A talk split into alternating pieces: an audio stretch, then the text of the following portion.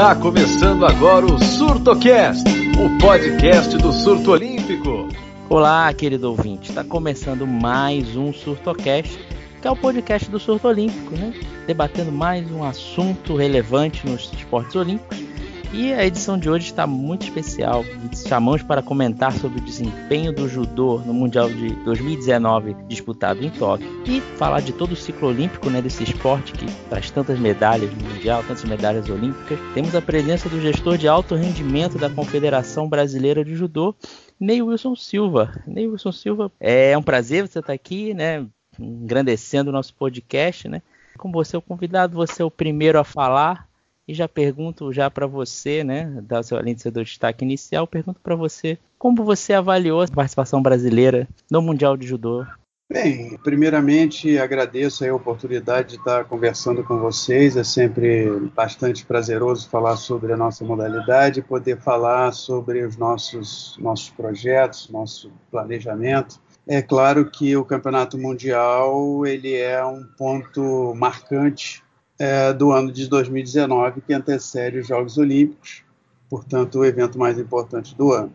Ele é um dos nossos marcadores mais importantes. É, a nossa avaliação é que tivemos uma evolução do último campeonato mundial, que era a nossa proposta de 2018 para 2019. No entanto, não chegamos aos resultados de 2017, que tivemos um desempenho excepcional mas acredito que o resultado foi satisfatório. Com o potencial de chegarmos mais longe? Sim, o potencial de chegarmos mais longe. Mas circunstâncias de competição, quem lida com alto rendimento sabe que nem sempre sai como planejado. Eu sempre digo o seguinte: para que a gente possa é, conquistar duas, três medalhas nos Jogos Olímpicos, a gente tem que ter quatro a seis categorias em condições de brigar por medalha, porque muito dificilmente a gente tem três e ganha três, tem dois e ganha dois. Eu acho que a gente tem que ter munição para poder acertar algumas no alvo. Né? Então, eu acredito que o Campeonato Mundial é reflexo disso. Eu acho que é, o que deixou a gente bastante satisfeito foi o resultado de equipe. Acho que o Brasil entra para a competição olímpica é, com bastante possibilidade de subir no pódio olímpico. Precisamos é, trabalhar nesse ano de 2020 que entra é, a possibilidade de melhorar nosso posicionamento no ranking. Hoje, nossa posição no ranking se manteve na quarta posição. Isso significa dizer que no sorteio, obrigatoriamente, a gente cai do mesmo lado do Japão e nos encontramos na semifinal. Se a gente conseguir subir uma posição, nós é, fugiríamos da possibilidade de fazer uma semifinal com o Japão, mas para isso precisamos não só fazer um bom resultado no Campeonato Pan-Americano, o ano que vem, em abril, mas também torcer para que a Rússia ou a França, que estão à nossa frente, faça um campeonato europeu ruim, né? não suba no pódio. E aí a gente consegue mudar essa posição nossa do ranking. Se nós ganharmos o Pan-Americano e eles também se mantiverem na primeira e a segunda posição do Campeonato Europeu por equipes, com certeza a gente mantém essa posição. Manter essa posição, claro que o caminho é muito mais difícil. Eu não digo nunca que é impossível ganhar do Japão, mas é uma tarefa bastante difícil, mas não impossível. Dá para trabalhar. Vocês viram, a França fez uma, uma competição na final com o Japão esse ano muito boa. Poderia ter empatado, e quando empata, o que decide é uma categoria em sorteio, aí vale tudo. Aí vale tudo, pode cair uma categoria que seja muito forte de um país ou de outro, e aí a decisão fica muito é, voltado para a sorte mesmo. Bem, essa é a avaliação que a gente fez. Os, os outros resultados eram um resultado já esperado, a Mayra e a Rafaela. O quinto lugar do Baby também foi um acidente de percurso, ele não ter chegado àquela medalha errou na luta final, disputando a medalha e acabou deixando escapar a medalha. E a outra possibilidade de medalha também bastante grande foi a, a Pia, que também fez uma, uma lesão durante a luta, a luta que, a meu ver, estava tava vencida, acabou complicando, ela se sentiu muita lesão e acabou não, não podendo chegar à medalha, ficando na quinta posição. Então, acredito que a gente fez um, uma participação bastante satisfatória no Campeonato Mundial. É isso aí, a gente vai comentar ainda bastante, vamos falar, discutir alguns pormenores. Vou chamar agora nossos convidados, né, nossos convidados, nossos integrantes já fixos da nossa mesa redonda virtual. Primeiro ele, sempre ele, Regis Silva, Regis Silva, a mente maligna por trás do surto olímpico. Como é que você tá, cara? Tudo bom? Destaque inicial, e se você já quiser deixar aquela perguntinha para o Ney Wilson, fique à vontade. É, mente maligna, né? Tá certo. Sempre, sempre, tem, sempre tem o gêmeo maligno da turma, tudo bem, eu vou aceitar é. isso aí. É, é. é, bom dia, boa noite, boa tarde a todos os ouvintes, Marcos, Daniel, Wilson. Vou deixar a pergunta. É, assim, é, o judô masculino não está muito preocupante, assim, tirando pesado que tem o Rafael Silva e mesmo, digamos, perto da Davi Moura. Tirando os pesados mesmo, chegou em disputa de bronze repescagem. Como vocês estão encarando esse, assim, digamos, essa falta de resultados melhores em eu acho isso muito. Não sei. Fico muito preocupado com esse. Só esses resultados do, do, entre os homens. Eu penso o seguinte. O processo de renovação, ele, principalmente no masculino, ele é sempre é, a médio prazo. A gente não consegue fazer uma mudança, uma renovação imediata. E aí não é o Brasil, é de uma forma geral, no masculino isso acontece. Né? No feminino, a renovação sempre ela é mais cedo, os atletas chegam mais cedo na seleção e com isso conseguem despontar mais cedo. Eu digo que eu, daqui até os Jogos Olímpicos, a gente tem um ano, dá para a gente evoluir, mas não dá para se esperar um grande resultado da equipe masculina. É, o que a gente trabalha é a gente ter pelo menos aí mais é, duas categorias além do pesado que possa estar tá é, brigando é, para subir no pódio. Então a gente pensa que no máximo no masculino a gente poderia ter é, três trabalhando muito bem. É, na pior das hipóteses, ter duas categorias que possam estar tá subindo ao pódio na, na classe masculina. É o que a gente avalia hoje, é, avaliando a nossa equipe, olhando para dentro do Brasil e olhando para os principais adversários que a gente tem. Isso aí, nosso outro integrante agora Daniel Barbosa também, outra mente, não vou dizer maligna, o Daniel a gente ouve, né? outra mente a serviço do esporte olímpico. Tudo bom, Daniel? Também seu destaque inicial, se já quiser deixar aquela perguntinha já para o Neil Wilson, fique à vontade. Olá a todos. Ainda bem que sua mente mais racional, né? Digamos assim, porque tem uma outra mente aí que não é só maligna, é bem emocional. Ele é 880, é. né? É, é muito tá. Direitinhas. É, Nossa! A corneta é... na mão o tempo todo, é lamentável. lamentável. Eu não, aceito e... também, realmente eu sou muito emocional. Fazer o quê? E de, de pior para melhor numa escala de um minuto, assim, um atleta se torna. Mas um prazer, é satisfação receber o Neil Wilson aí no nosso Sortocast. Obviamente, já vamos deixar uma pergunta para ele. É, ele falou na primeira intervenção do, das chances de medalha, né? Que quanto mais tivermos chances, quanto mais tivermos munição, melhor, né? Porque é, dificilmente um, um, país, em qualquer modalidade que seja, vai, em esportes individuais, né, digamos assim, vai cravar todas as suas chances de medalha, vai ter 100% de aproveitamento, né? E a chance de medalha se passa muito pelo posicionamento do ranking, né? Eu, eu costumo dizer até que o, a competição do judô começa no sorteio das chaves, né? Se você estiver bem ranqueado, você só vai pegar os principais adversários lá nas fases mais derradeiras. Então, eu estava analisando aqui o ranking né, dos, dos brasileiros e nós temos, é, no feminino, a gente tem da, dos judocas no top 10, né, no top 10. Temos a Rafael Silva na categoria dela, está em terceiro lugar, a Mara Guiar também em terceiro lugar. E na categoria até, é, acima de 78 quilos nós temos a Maria Suelen em quarto e a Bia em nono, só que aí só uma vai né, para Tóquio. E no masculino só temos dois no top 10, que são dois da mesma categoria que é o Rafael Silva, o Baby está em quinto e o Davi Moura em oitavo. Né? E é, olhando aqui ó, as outras categorias, temos uma categoria, a categoria masculina até 73 quilos, que hoje, né, se é, o ranking fechasse hoje, nós não teríamos um brasileiro classificado. Né? O mais próximo ali é o Eduardo Barbosa. É, queria saber do Ney como é que está essa estratégia agora, visando até Tóquio, né, pouco menos de um ano para os Jogos, da, do calendário de competições, né, porque há competições que dão, dão, mais pontos, outras dão menos pontos, outras o nível de dificuldade é maior, até que são as, as de mais pontos.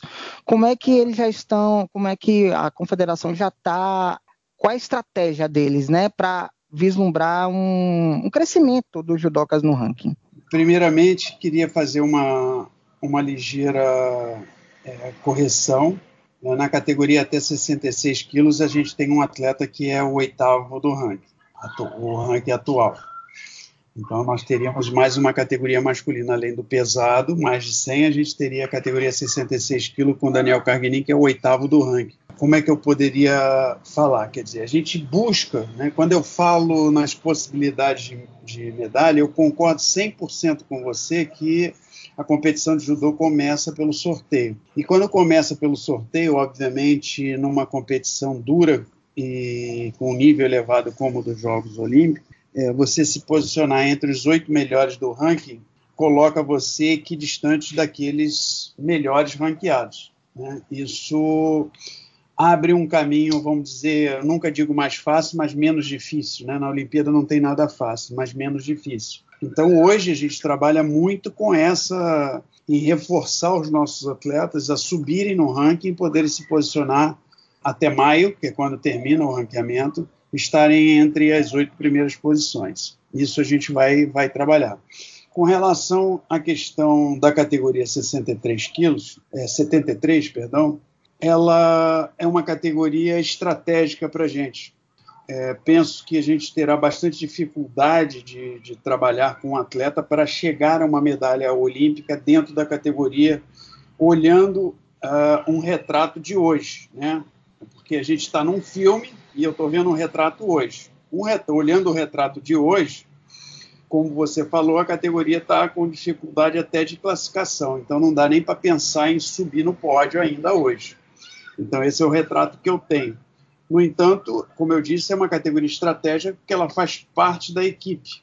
Né? É uma categoria que faz parte da equipe. E para isso a gente pretende fazer um trabalho é, mais do que especial com essa categoria. Hoje mesmo nós tivemos uma reunião aqui no Rio de Janeiro entre eu, a Yuko e o Luiz Shinohara para tratar desse assunto, né? Como abordar e como trabalhar individualmente cada um dos atletas que a gente tem na, na, nas categorias que não estão bem, entre elas a categoria de 73 quilos e a categoria de 90 quilos também, que não está numa situação como essa, mas é uma categoria também que leva duas medalhas. Tem o Rafael Macedo, ele está é, hoje ranqueado para os Jogos Olímpicos, mas é uma categoria que precisa reforçar em termos de resultado para que a gente possa realmente estar brigando por medalhas na competição por equipe. Então, essas duas categorias são categorias estratégicas, no caso do masculino, e que a gente pretende fazer treinamentos temáticos e especiais voltados especificamente para essas categorias.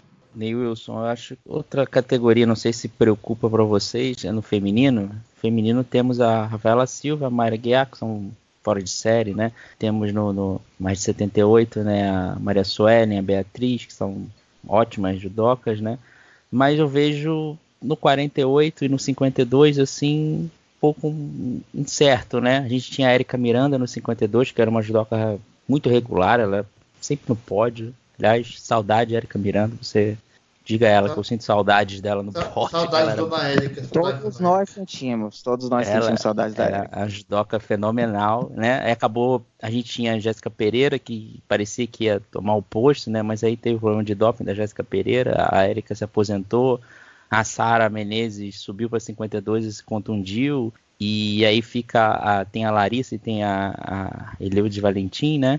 No 52, no 48 é, a também também está contundida, né, seu Pedro? É a Brígida, verdade. A Brígida no 48 também está contundida. Então, como é que está essa situação mais específica do, do, feminino nessas duas categorias, assim? Como é que você está avaliando? Só, só antes dele, dele falar, a Sara voltou para a categoria 48, né? Que eu estou olhando Não, se, mas pode falar. Ela está até ranqueada aqui na 48 posição, que eu estou olhando aqui no ranking da categoria 48 quilos. Ela tá na, aí eu queria saber até da situação dela eu diria para vocês assim, a categoria 48 quilos e a categoria 52 quilos não é, não são categorias que preocupam a comissão técnica. Talvez na categoria é, feminino, a categoria que mais nos preocupa, vocês não citaram que é a categoria 63 quilos. Essa sim é, nos preocupa, A nossa melhor colocação nessa categoria é a 27 posição e uma outra na 30 posição, quer dizer, estão próximas uma da outra, mas estão lá embaixo.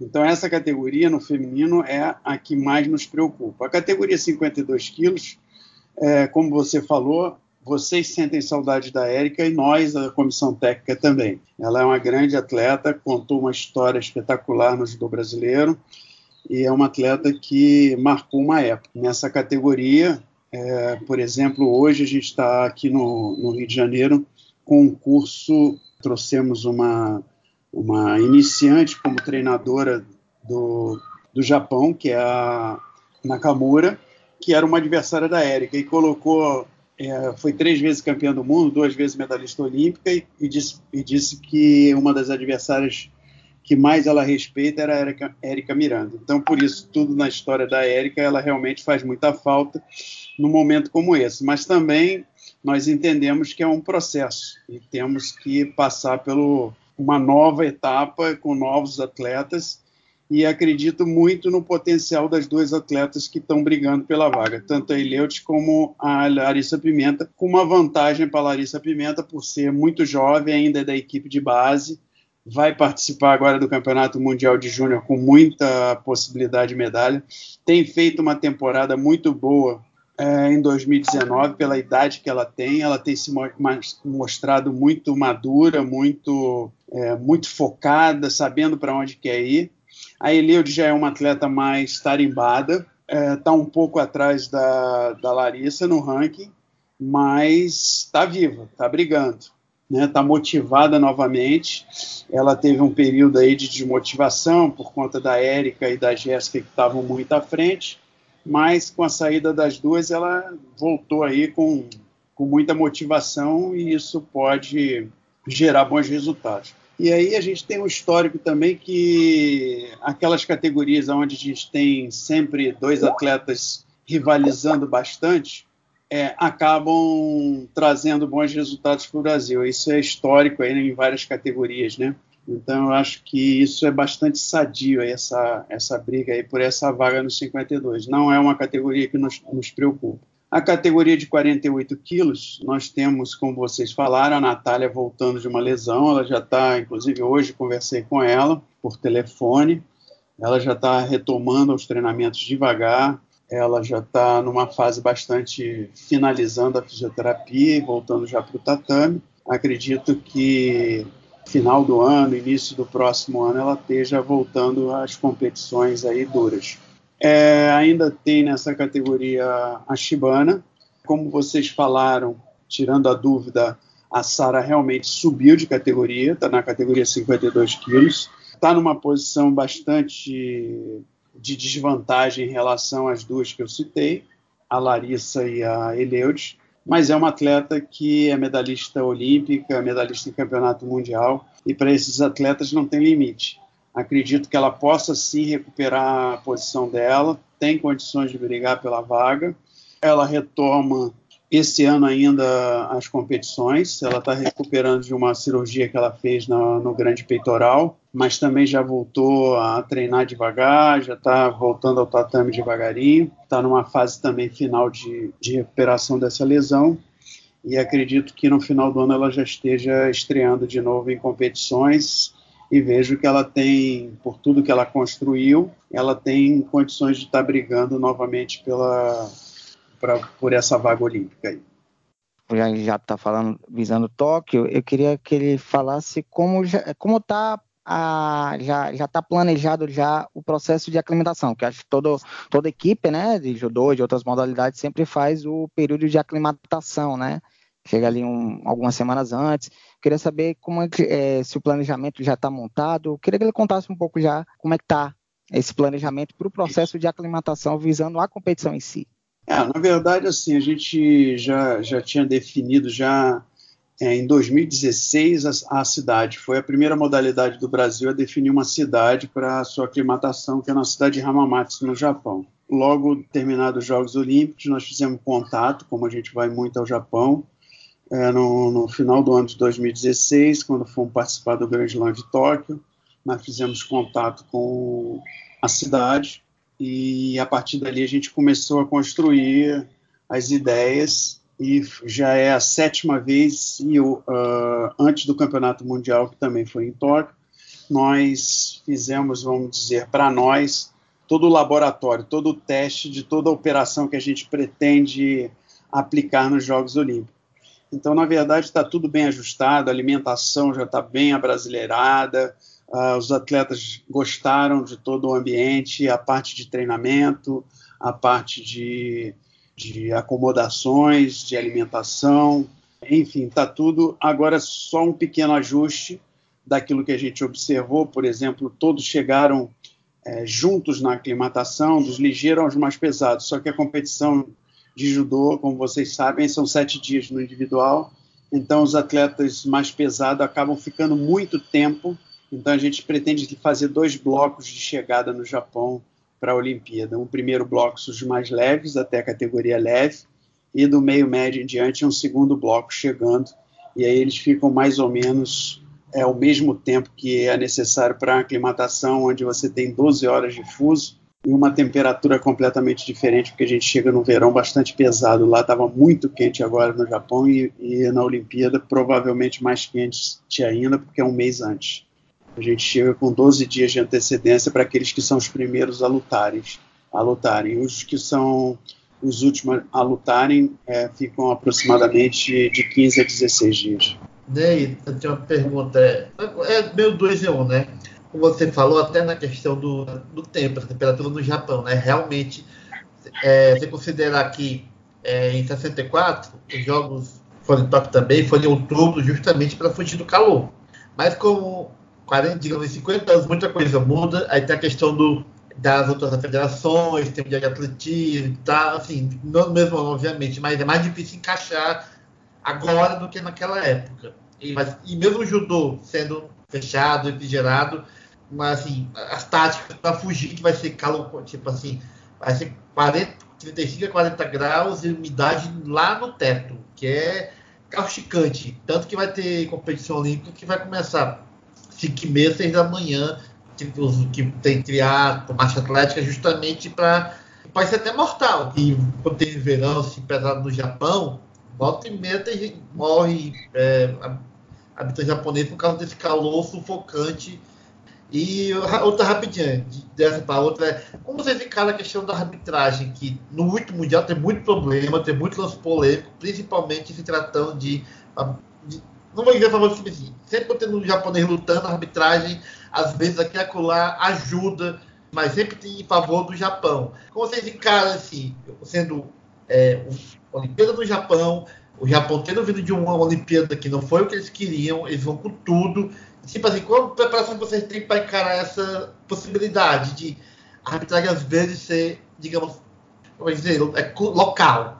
Como vocês encaram isso? E também, é, rapidamente, sobre a questão do, do, tempo que eu falei, do calor japonês. Bem, vamos lá. Falando primeiro sobre a questão da, da temperatura. A temperatura não é uma coisa que nos preocupa muito. Na verdade, o calor é alguma coisa que o brasileiro convive bem. Né? A gente, afinal de contas, a gente está num país tropical e onde o calor prevalece a maior parte do tempo na, nas, na, nas principais regiões do país, onde nós temos o judô mais desenvolvido, onde tem os atletas da seleção. Então, não vejo como grande problema o calor. A questão é que é, nessa época do ano, no Brasil, já a temperatura já é bem baixa. Esse ano, por exemplo, as temperaturas chegaram a ficar bastante eu, eu, moro no Rio de Janeiro, o Rio de Janeiro ficou com temperaturas que não é normal em termos de baixa temperatura para o Rio de Janeiro. Então, você saindo do frio e indo para o calor, aí você sente muito mais. Então, essa é a nossa única preocupação. Mas chegando lá, com 12 dias, todo mundo se adapta bem ao calor sem problema nenhum. E como você disse também, os estádios hoje são bastante modernos e a temperatura é uma temperatura bastante agradável, porque é obrigatório pela Federação Internacional que a temperatura esteja sempre entre 20 e 23 graus. Então fica uma temperatura bastante agradável para os atletas, é, sem problema nenhum. E corrigindo também o problema de umidade dentro do ginásio, porque, como você falou, também é, a gente tem uma umidade relativa do ar muito alta. Mas com a utilização do, do ar-condicionado, essa umidade cai, diminui e fica numa, num ambiente bastante agradável. Então, não vejo problemas aí. Né? Então, esse aspecto eu não vejo problema. Com relação à arbitragem, também não é uma coisa que nos preocupa. Né? A, a arbitragem, ela é em qualquer lugar do mundo, quer dizer, sempre o, o país cede, não que ele leva, leva, é, leve vantagem, né? mas numa luta muito dura, numa situação muito parelha, é sempre tendência da arbitragem, de uma forma geral, prevalecer os donos da casa. Isso é comum, é, pelo menos na nossa modalidade, em todos os lugares que a gente frequenta, participando de Grand Slam, de campeonatos mundiais, campeonatos pan-americanos, a gente encara com naturalidade, porque é, nós temos uma arbitragem também é, bastante equilibrada no sentido de que é contemplado é, muitos países. Nenhum país tem mais do que um árbitro nos Jogos Olímpicos. São 16 árbitros, 16 árbitros de países diferentes, e o Brasil está representado entre esses 16. Então, isso nos dá uma segurança também de entender como é que vai ser a tendência da arbitragem e sempre antes de grandes eventos como Campeonato Mundial, Jogos Olímpicos e Campeonato Pan-Americano, a gente sempre faz uma clínica com o nosso árbitro que vai ao campeonato correspondente, seja o Mundial, os Jogos Olímpicos ou Pan-Americano. Então, em cima disso, essa clínica é para esclarecer os atletas, enfim, tirar dúvidas, fazerem perguntas e a gente entender qual é a tendência dos árbitros. Além disso, o que eu poderia falar para vocês é que a gente também faz um acompanhamento da, da nossa área de análise de desempenho, a gente analisa também os árbitros. Então, a gente tem uma análise de todos os árbitros, 16 árbitros que vão aos Jogos Olímpicos, que vão ser definidos agora, ainda não estão definidos, a gente sabe mais ou menos quais são, mas vai estar definido agora é, até o final do ano estão definidos quais são os que vão aos Jogos Olímpicos. Então a gente tem um perfil de cada um deles. E esse perfil diz se o, se o árbitro ele é, ele é, ele pune muito, se ele deixa a luta rolar mais no chão ou não deixa, se ele é muito rigoroso na, na, nas beiradas das áreas. Então o nosso atleta quando entra para lutar ele já sabe qual é o perfil daquele árbitro. Isso também nos ajuda bastante. Então a gente estuda também o perfil de cada ave para poder orientar melhor nossos atletas na, nessas tendências que possam existir na condução da luta. É, mas é, é. não liga não que isso aí é do cornetagem, o Regi adora cornetar a arbitragem, ele, ir fazendo isso, então... Ah, amo, amo, amo, abaixo o arbitrão, eu sei. Adora cornetar, ele já, já, já vê logo. Ah, no Brasil e Grécia, no basquete. Dá um mesmo. Shido, é. Ah, se você for pegar meu passado de cornetagem, pelo amor de Deus, né? Vai ah, é, puxar é, mas... desde 2016, desde o Thiago Braga, é. e por aí vai. É, é mas no Brasil e Grécia no basquete a gente teve que domar você. É. Aquele dia ali foi tenso. Viu um Shido maldado, meu Deus, faz oh. ficar louco. Que Shido é esse? Aí. É, tomou três Shido de uma vez, né, naquele dia, do Brasil e Grécia. É, vamos desclassificar, beleza. Ney, perguntar, vai ter o, o Grand Slam de Brasília, né, de, de, judô. Eu queria te perguntar como é que tá a preparação do... Como é que o Brasil... Quantos judocos o Brasil vai levar, se isso já está definido. Se vai levar bastante gente para melhorar o ranking, mais mais judocas na, nas categorias onde a gente está mais abaixo no ranking. Explica aí para a gente como é que está mais ou menos esse planejamento. É, na verdade, é, existe uma regulamentação. Né? Quem organiza pode escrever até quatro atletas por categoria e todos os que participam podem escrever no máximo dois atletas por categoria. Então o país anfitrião pode escrever o dobro, quatro atletas por categoria. Nós vamos usar todas as vagas, vamos escrever 56 atletas. É, a gente já tem o desenho da equipe que vai lutar é, dos atletas que irão lutar o Grand Slam de Brasília, mas as últimas dúvidas a gente vai tirar durante o Troféu Brasil, que vai anteceder 15 dias ao, ao Grand Slam. Então, 15 dias antes a gente tem o Troféu Brasil, aonde os principais atletas estarão disputando, e ali a gente vai tirar as últimas dúvidas. A comissão técnica estará toda presente lá para tirar as últimas dúvidas e de repente aparecer até algum, algum nome novo que possa surgir no Troféu Brasil e a gente incluí-lo, escrevê-lo no, no Grand Slam de, de Brasília. Mas todos os nossos principais atletas estarão lá. Uma das estratégias que a gente está usando também é que todos os nossos atletas da equipe sub-21 que irão ao Campeonato Mundial irão participar também do Grand Slam. Então a gente ficará com uma vaga sempre para a equipe sub-21 que vai ao Campeonato Mundial, que é uma semana, é, uma semana depois do Grand Slam, e três vagas vão ser, vão ser posicionadas pelos atletas da equipe principal. A partir de 2017, se não me engano, a partir do Grand Slam de Paris, acho, Ney pode, pode me corrigir, houve uma mudança no sistema de pontuação né, do, do judô. Até então tinha o Yuko, né? Tinha o Yuko, o Vazari e o Ippon, e você poderia ganhar a luta sem aplicar um golpe. Bastava o, o outro ter mais X2 que, que você, né? O adversário mais X2 que você. É, e aí houve essa mudança, né? Eles excluíram o Yuko né? Mas agora você, o, o, atleta ele só ganha a luta no, é, por Shido no Golden Score, né? Se, se no Golden Score tiver empatado e alguém chegar a 3 Shidos, é desclassificado e outro vence. Porém, eu percebi, né, no mundial, em outras competições, que aumentou muito o número de lutas que foram para o Golden Score. Inclusive lutas que passavam dos cinco minutos do Golden Score. Você via o judoca se arrastando no tatame. Eu queria saber dele que ele, o que ele achou dessas mudanças, né? Visando esse ciclo. Se ele gostou dessas mudanças e se os atletas gostaram dessas mudanças.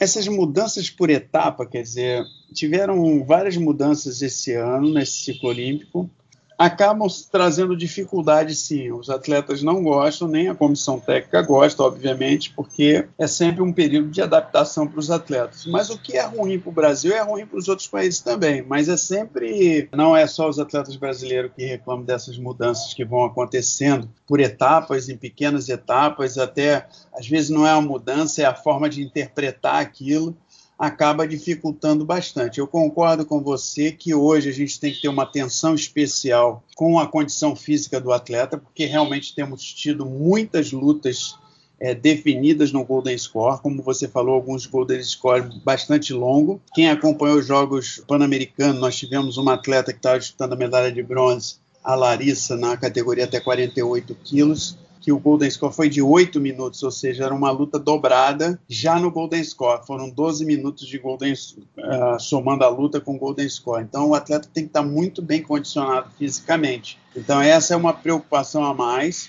de trabalhar bem os atletas fisicamente para estarem não só muito bem tecnicamente, mas hoje a condição física também é um ponto de atenção muito grande diante desse número de lutas que estão sendo decididas no Golden Score. Então isso realmente é, preocupa. E essas mudanças que foram constantes, hoje você disse, ah, não temos mais Yuko. Só que hoje é, o Yuko significa um Vazari, então você desvalorizou o Vazari. O Vazari que é quase o Ippon, vale o mesmo que um, um Yuko ali chorado que vale a mesma coisa do que um, um Vazari que é quase um Ippon. Então assim, é, não, não foi bem visto nem por técnico, nem por atletas essa, essas, essas mudanças. Né? É, sempre há uma resistência muito grande com essas é, mudanças que acabam tendo dificuldade de adaptação, enfim. É, bem, é, Ney, a questão que muito, chamou muita atenção é, durante o Mundial, também entre é, pessoal aqui do Brasil mesmo, foi a questão da Bárbara Timo, né? Naturalizada, como todos sabem, brasileira, naturalizou-se portuguesa. É, até ela falou que é, a CBJ não dava chances de ela competir, ela decidiu pela naturalização. É, queria que você falasse se há algum risco, digamos, de outros judocas que não são aproveitados ou que, segundo eles, é, não recebem chance de se naturalizarem, trocar. Até também o caso do Nassif Elias, né, que agora defende o Líbano. É, e agora também tem essa taxa de naturalização, né? Que 150 mil reais, se você quiser se mudar, tem que pagar para a CBJ. Que fala sobre essa, essa mudança, questão de judocas aqui é, defender outros países por, segundo eles, falta de chance na seleção. Não, eu ia falar só rapidinho que o Nassif, Nassif Elias foi o primeiro, né? Ele foi, acho que antes até do ciclo do Rio Sim, de Janeiro. Foi, né? foi, foi, foi antes. Aí a Bárbara Timo que veio depois. Mas pode, pode falar. Também, é, na, na, verdade tem muitos outros antes do Nassif, outros atletas. Nós tivemos Sérgio Pessoa lutando pelo Canadá, a gente tem muitos atletas, é, a Tassiana lutando pela Guiné-Bissau, a gente tem muitos atletas. Teve a, a Camila Minacal lutando para Israel. Enfim, a gente tem muitos atletas que são procurados pelos outros países, que é natural, não é só do Brasil. É, Para você ter uma ideia, você tem na, na, equipe do Japão um atleta que se chama Wolf, você tem um atleta no, do Japão que se chama Baker, então, hoje, o judô é universal e, enfim, os atletas vão conforme o interesse deles. É, a questão de, de, de, oportunidades dentro do país, eu digo que as oportunidades elas são dadas de forma é, bastante homogênea no momento que os atletas estão numa mesma posição. Se a gente for falar da, da Bárbara, por exemplo, foram, foram gastos 416. Eu tenho por acaso essa tabela porque foi muito polemizado no Campeonato Mundial. E, e ela foi porque ela quis ir e a gente abraçou a ideia dela, tanto que a gente assinou a transferência. Podia não ter assinado a transferência, ela teria que aguardar dois anos. Então nós encaramos com muita naturalidade. Ela está com vontade de buscar uma nova motivação, de ir para um novo país e defender as coisas do país. Agora, é, em números, a gente pode mostrar que ela teve as mesmas oportunidades que a Maria Portela. Só que a Maria Portela teve mais performance e, portanto, mais investimento. Isso vale para todos os atletas de todas as categorias que nós temos. Quando atletas estão em posições muito semelhantes, vamos citar o Davi com o Baby, o investimento é praticamente igual entre um e outro. Né? Isso acontece em algumas categorias, acontece dessa forma. Agora, o que depende é da performance dos atletas. A gente não tem dinheiro infinito, a gente tem que ser seletivo, a gente tem que ser assertivo, principalmente naquilo que a gente lida, que é dinheiro público. Né? Então, a gente tem que justificar o porquê que a gente está usando o recurso com o atleta A, B ou C. Então, a gente tem responsabilidade e a gente tem é, alguns instrumentos de avaliação desses atletas a gente criou até um índice que a gente chama de IPP, que é o índice de aproveitamento por pontos. Então, quanto a gente está investindo, quantos pontos o atleta é, concorreu e quantos pontos ele conquistou. Então, isso dá um retrato de quanto custa o ponto por atleta. Cada categoria, em cada categoria, dentro dessa categoria, em cada atleta. Então, em cima disso, são índices que permitem a gente é, investir com mais segurança. Então, o que eu posso assegurar é que não houve nem há nenhum tipo de discriminação com relação a nenhum atleta. O que ele precisa ter é performance. As oportunidades são dadas conforme a performance exista. É, tendo a performance, com certeza tem retorno de investimento, né? Mas a gente, como não tem recurso infinito, a gente tem que se limitar a um, dois atletas por categoria, como todos os países. O Brasil é um dos poucos países, e eu diria que não tem hoje nem é, oito países que investem em todas as categorias. O Brasil é um deles. Então, é, é, um, é uma despesa bastante alta para se manter uma equipe com o investimento que o, que o judô brasileiro hoje coloca. É... E só para acrescentar, é, então, até o, o risco né, de, de, ter outros judocas assim é, existe, né? Porque como você mesmo falou, sempre teve a atualização. Até um ponto interessante que parece que tem buscado até judocas mais novos, né? Antes mesmo de isso. terem oportunidade, né? Então, você fala um pouco sobre isso, que tem, um, tem alguma maneira de proteger esses atletas que às vezes eles estão ainda com 21, 22 anos e recebem de repente uma proposta de outro país e acabam indo para lá, acaba prejudicando de certa forma o, o a evolução, né? Planejamento do, do judô para ter o atleta no sênior. Sim, com certeza. Na verdade, isso acontece é, e já aconteceram atletas de saírem daqui com propostas, vamos colocar essa proposta entre aspas, e o atleta se perdeu no meio do caminho e não está nem lá nem cá. Tem vários atletas em Portugal nessa situação, muitos, não é poucos. Atletas, da, inclusive atletas da seleção de base que acabaram indo para lá com promessas de que ia acontecer isso, aquilo, e acabou não acontecendo nada. E o atleta hoje está perdido, nem judô fazem mais. Alguns em situação bastante difíceis lá em Portugal. Entendi. Quando vê uma ligação de Portugal, alguém falando assim, já, por favor, judocas brasileiros, já dá aquela ignorada. É, não é fácil, não é fácil. Não, não é fácil. não, é, não imagino, não porque é fácil, parece. O, parece até que Portugal está com investimento, ele tem não só no judô, mas está investindo na atualização de outros atletas, tem no atletismo também. A equipe de Portugal hoje tem muitos atletas estrangeiros, não só brasileiros, mas tem muitos estrangeiros. Hum. Tem georgiano, tem é, atleta da Moldávia, tem atletas de vários países. É, são opções, né? O Brasil forma atleta, acho, tradicionalmente forma atleta, e por isso ele é um celeiro, e com isso o país se atrai em levar atletas. Acho que Portugal fez uma, uma opção bastante estratégica em relação às duas atletas do Brasil que recentemente foram para lá, porque elas compõem uma equipe que o, que o Portugal não tinha.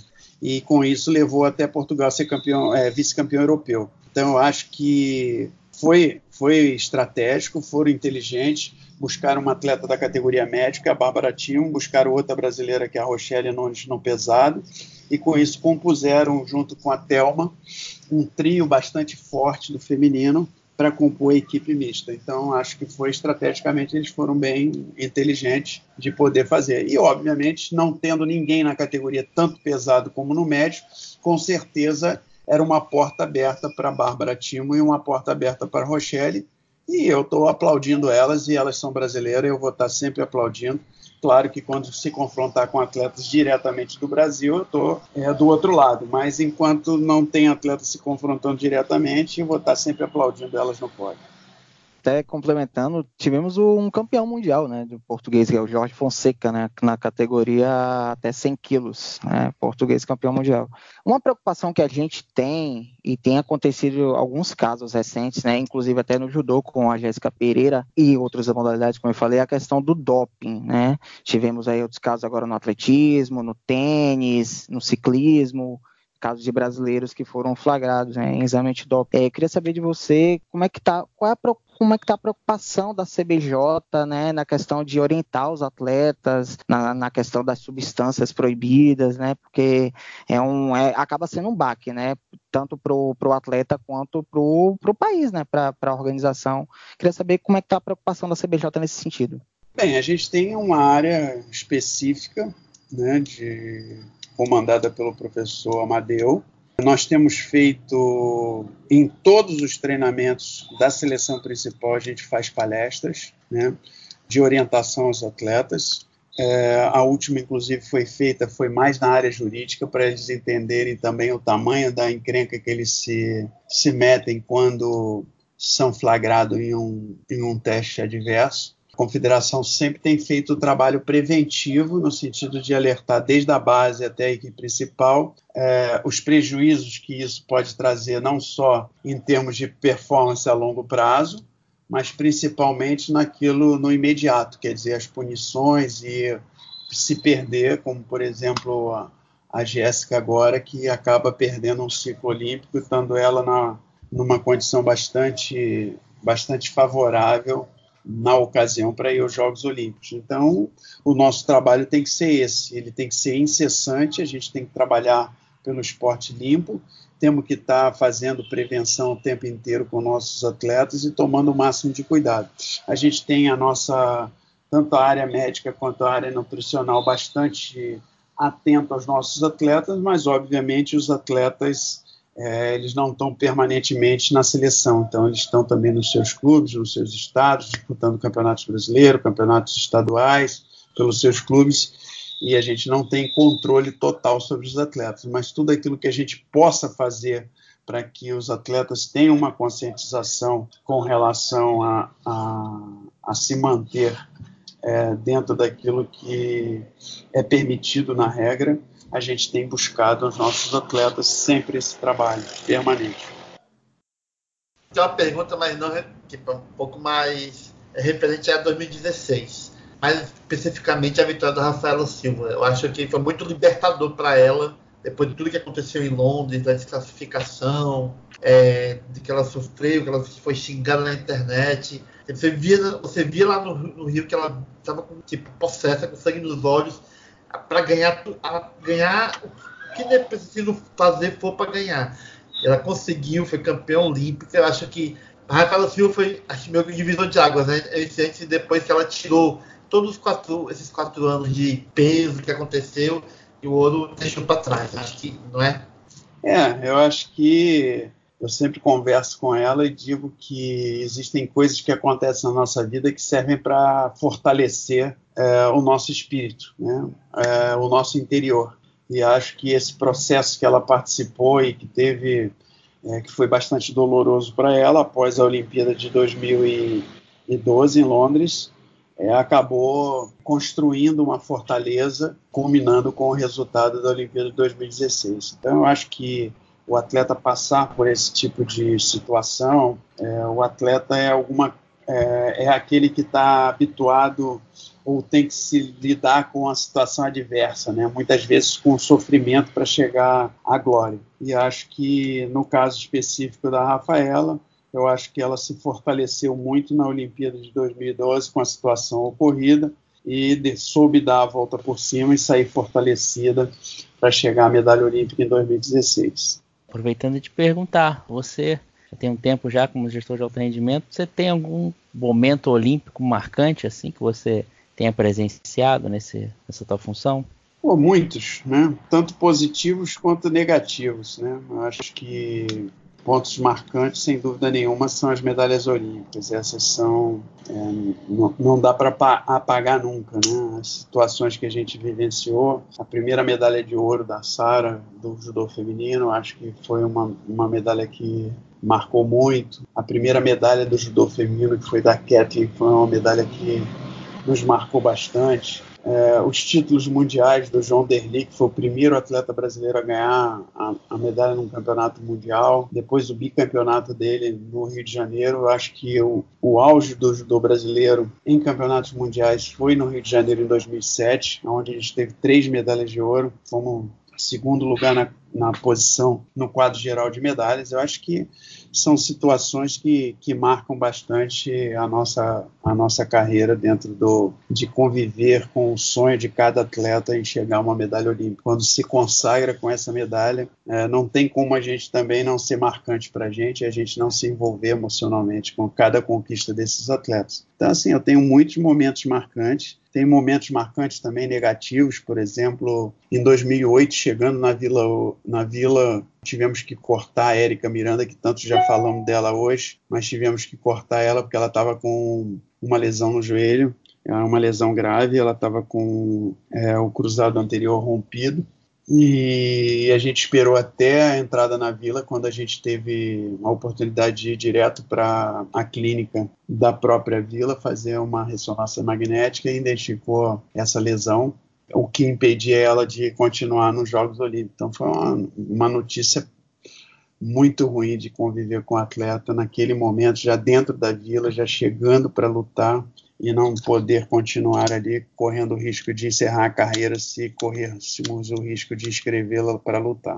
Então, os dois lados acontecem. Nós também somos seres humanos. Eu digo que eu tenho que ser frio, calculista, mas a gente também acaba se envolvendo emocionalmente em muitas dessas conquistas e também derrotas dos nossos atletas. Então, Ney, eu tenho uma pergunta aqui sobre, notadamente, esse ciclo olímpico foi, digamos, de vacas magras, né? Para todas confederações esportivas em geral, depois de 2016, crise toda que está no país, estabelecido no país. Esperávamos que fosse o contrário, né? Depois de 2016, o esporte olímpico em geral se estabelecesse, viu o contrário, que o, a, a, os patrocínios em geral, a maioria ou acabou ou teve corte. Como a CBJ está no momento em relação à questão de patrocínios e, de alguma maneira, é, essa diminuição de verbas afetou é, os, esportes, a, o esporte, a preparação olímpica do judô brasileiro? Bem, eu posso falar pela minha modalidade, né? Com relação à nossa modalidade, a gente também teve perdas, sem dúvida nenhuma, mas em nada das perdas que tivemos comprometeu a preparação olímpica. Eu digo que a preparação olímpica que a gente está tendo nesse ciclo, muito semelhante à que a gente teve em 2016, por duas razões. A primeira, porque o objeto fim de uma confederação são os atletas e os atletas da equipe principal. Então, a prioridade de, de investimento da confederação não afetou o alto rendimento. Todas as outras áreas tiveram cortes, menos o alto rendimento. Essa é a primeira é a maior razão.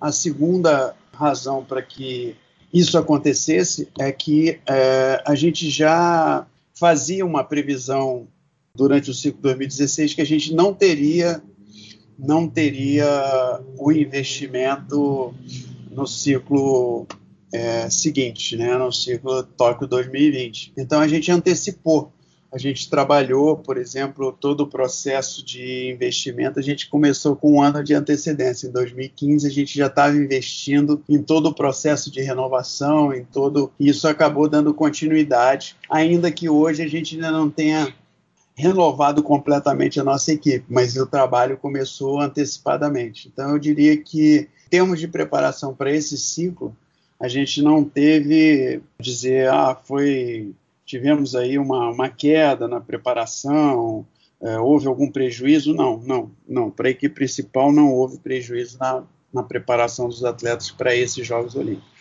E você falou muito em estratégia, em renovação. É, a gente está falando muito do ciclo visando Tóquio 2020, mas vamos falar agora de Paris 2024. Eu queria que você falasse quais são os atletas né, na categoria júnior ali que a gente pode ficar de olho no futuro, visando até Paris 2024.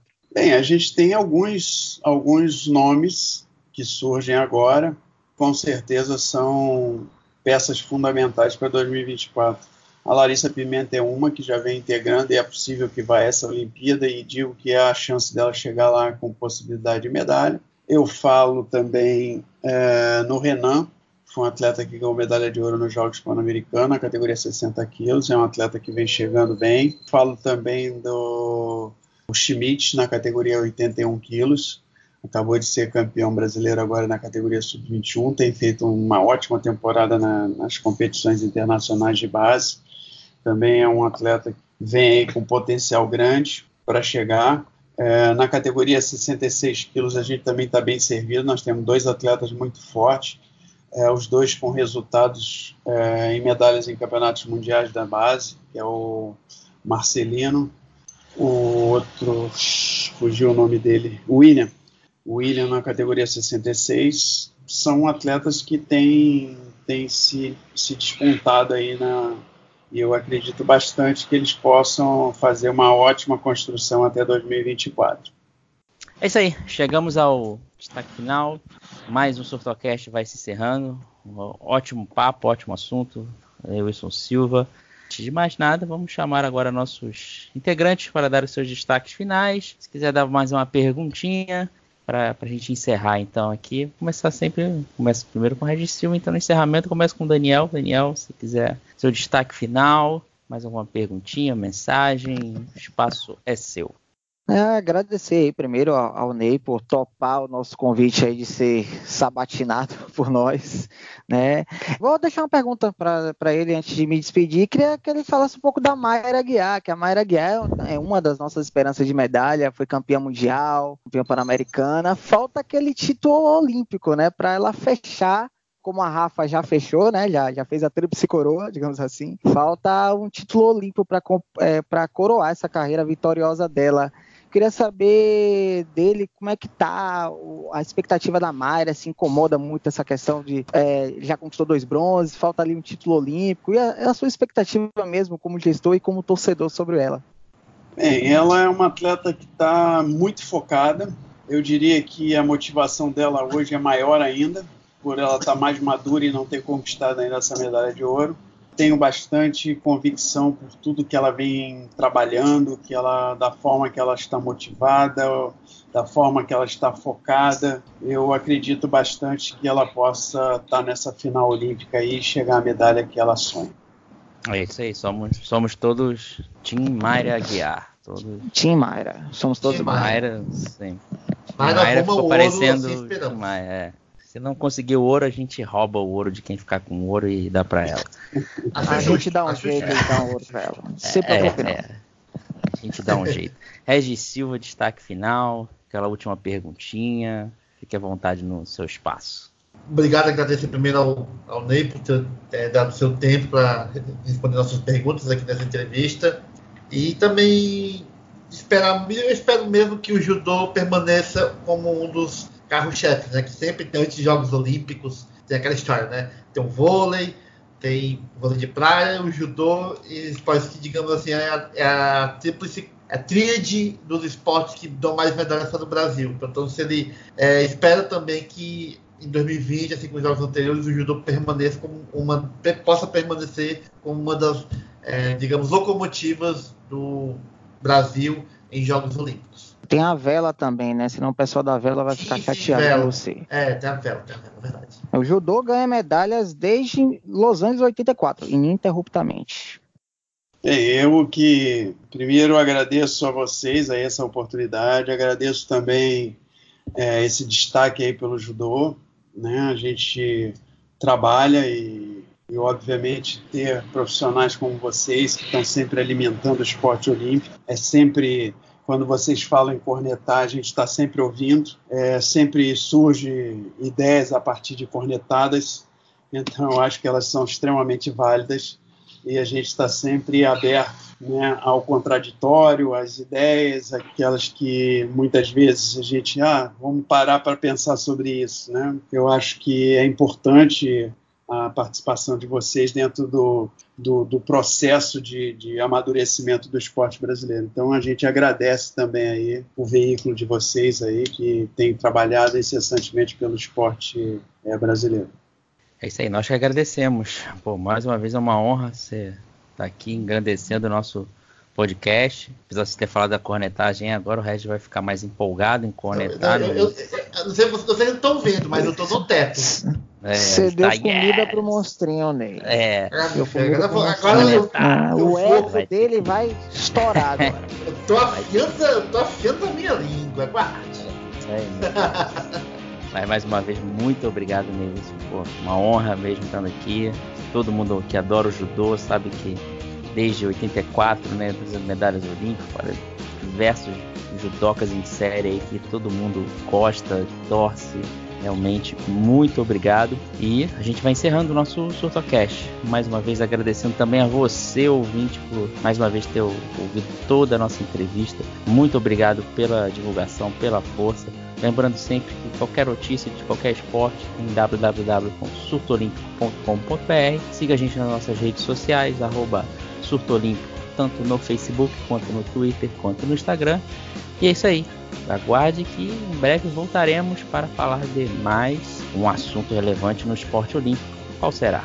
A gente sempre está tentando variar para agradar todos os fãs de esporte. É isso aí. Valeu, galera. Tchau, tchau.